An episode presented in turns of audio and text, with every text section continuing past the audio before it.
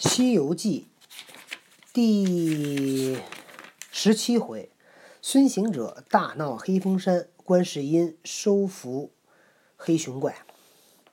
行者暗笑道：“这厮真真个如烧窑的一般，铸煤的无二。烧窑你知道是干嘛吗？烧窑就是烧砖，那个把那个砖拿那泥做成砖的形状，搁在一个窑洞里边儿啊。”泥呀拿土和成泥，放在那个窑洞里边儿，然后拿高温那个放在窑洞。窑洞就是挖一个洞，然后那里边烧火，那窑洞里边温度非常高，那泥砖就变成了砖头，就变硬了，知道吧？这是烧窑的，就是烧那东西；铸煤的，就是做煤的，做那烧火的煤。怎么弄啊？怎么弄？这我不知道怎么弄。想必是在此处刷炭为生，怎么这等一身乌黑？刷炭，炭是什么东西？烧的那个火，剩那个木头烧完了以后剩的那黑的东西。古古代很多人都拿那个烧那个炭写字，你知道吗？它黑色的呀，知道吧？就烧那有拿笔蘸着那个的。不是拿笔，就拿那个木，就拿那木炭当笔写。就咱们现在画画，呃，你将来要是画素描。就会有的时候拿那个碳条，就跟那个原理一样，只不过它现在做成方方的、很漂亮的样子。过去就是一根木头，烧完了，烧到最后剩的一根木炭，黑乎乎的，就可以写字了。因为带颜色。带颜色吗？带呀，黑色呀。那怪厉声高叫道：“你是个什么和尚，敢在我这里大胆？”行者执铁棒撞至面前，大斥。大诧一声道：“不要闲讲，快还你老外公的袈裟来！”那怪道：“你是哪寺里和尚？你的袈裟在哪里失落了？敢来我这里索取？”行者道：“我的袈裟在直北观音院后方丈里放着，只因那院里失了火，你这厮趁哄掠劫掠。”到了来要做佛衣会庆寿，怎敢抵赖？快快还我，饶你性命！若牙蹦半个不字，我推倒了黑风山，犁平了黑风洞，把你这洞妖邪都碾为齑粉，把你们都压成碎末。那怪闻言，呵呵冷笑道：“你这个泼物，原来昨夜那火就是你放的？哎，他没说他放的呀。”他怎么知道他放的？人刚才孙悟空说的是那院失了火呀，并没说是他放的火呀。你在那方丈屋上行凶招风，是我把一件袈裟拿来了。你带怎么？你是哪里来的？姓甚名谁？有多大手段？敢那等海口浪言？怎么了？压我被子，我一动被子。别嚷！枪给弄的，我不嚷才怪疼。行者道：“起来！是你也认不得你老外公？”你老外公乃大唐上国驾前玉帝三藏法师之徒弟，姓孙，名悟空行者。若问老孙的手段，说出来，叫你魂飞魄散，死在眼前。起来！你怎么那么些事儿？我给你讲故事，你还这么些事儿？就拿下被子。哎呦，可以了。你这样下回不讲了吗？那怪道：“我不曾会你，有什么手段，说来我听。”行者叫道：“我儿子，你站稳着，仔细听之。我自小神通，手段高，随风变化，逞英豪，养性修真，煞日月，跳出轮回，把命逃。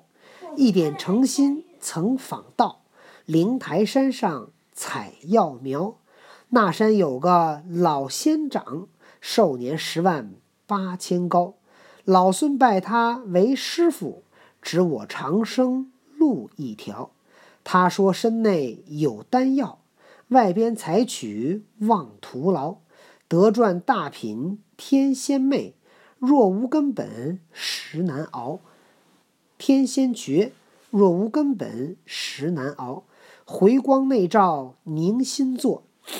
身上日月砍离焦。万事不思全寡欲，六根清净体坚牢。返老还童容易得，超凡入圣路飞遥。三年无漏成仙体，不同俗辈受煎熬。十洲三岛环游戏，海涯海角天涯转一遭。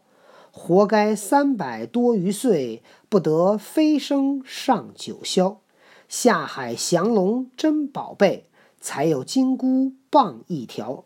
花果山前为帅首，水帘洞里聚群妖。玉皇大帝传宣诏，封我齐天极品高。几番大闹凌霄殿，数次曾偷王母桃。天兵十万来降我，层层密密步枪刀。战退天王归上界，哪吒腹痛领兵逃。显君真君显圣真君能变化，老孙硬赌跌平交。道祖观音同玉帝。南天门上看降妖，却被老君助一阵。二郎擒我到天曹，将身绑在降妖柱，即命神兵把手削。刀吹刀吹锤敲不得坏，又叫雷打火来烧。老孙其实有手段，全然不怕半分毫。送在老君炉里炼，六丁神火慢煎熬。日满开炉，我跳出，手持铁棒绕天跑，纵横到处无遮挡。三十三天闹一遭，我佛如来施法力，五行山压老孙腰，整整压该五百载。幸逢三藏出唐朝，五经归正西方去，转上雷音见玉豪。你去乾坤四海问一问，我是历代驰名。第一妖，那怪对闻言笑道：“你原来是那闹天宫的弼马温吗？”行者最恼的是人叫他弼马温，听见这一声，心中大怒，骂道：“你这贼怪，偷了袈裟不还，倒伤老爷不要走，看棍！”哇，猪八戒！那黑汉侧身躲过，绰长枪，劈手来迎。是猪八戒吗？怎么是猪八戒呀？我谁说我说是猪八戒了？两家这场好杀。我这回忆起来，我上回看的《小小西游》。如意棒，黑鹰枪，二人洞口逞刚强，分心劈脸刺，着剑照头伤。这个横丢阴棍手，那个直捻急三枪。白虎爬山来探爪，黄龙卧道转身忙。喷彩雾，吐毫光。两个妖仙不可量，一个是修正齐天圣，一个是成精黑大王。这场山里相争处，只为袈裟各不良。我也不知道他到底是不是那些，反正我想《小小西游》里面那个猪八戒跟他说了一样的话，说你是天宫弼马温，都可以。那怪与行者斗了十数回合，不分胜负，渐渐红日当午。那黑汉举枪架住铁棒道：“孙行者，我两个且收兵，等我进了山来再与你斗。”行者道：“你这个孽畜，叫做汉子，好汉子，半日就要吃饭。似老孙在山根下压了整压了五百余年，也未曾尝些汤水，哪里变饿？莫推故，休走，还我袈裟来，方让你去吃饭。”那怪虚晃一枪。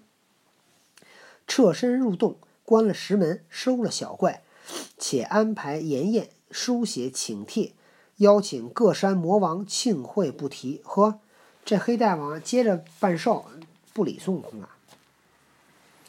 却说行者宫门不开，也只得回观音院。那本寺僧人已葬埋了那老和尚，都在方丈里服侍唐僧。早斋已毕，已摆上午斋。正那里添汤换水，只见行者从空降下，众僧礼拜，皆入方丈，见了三藏。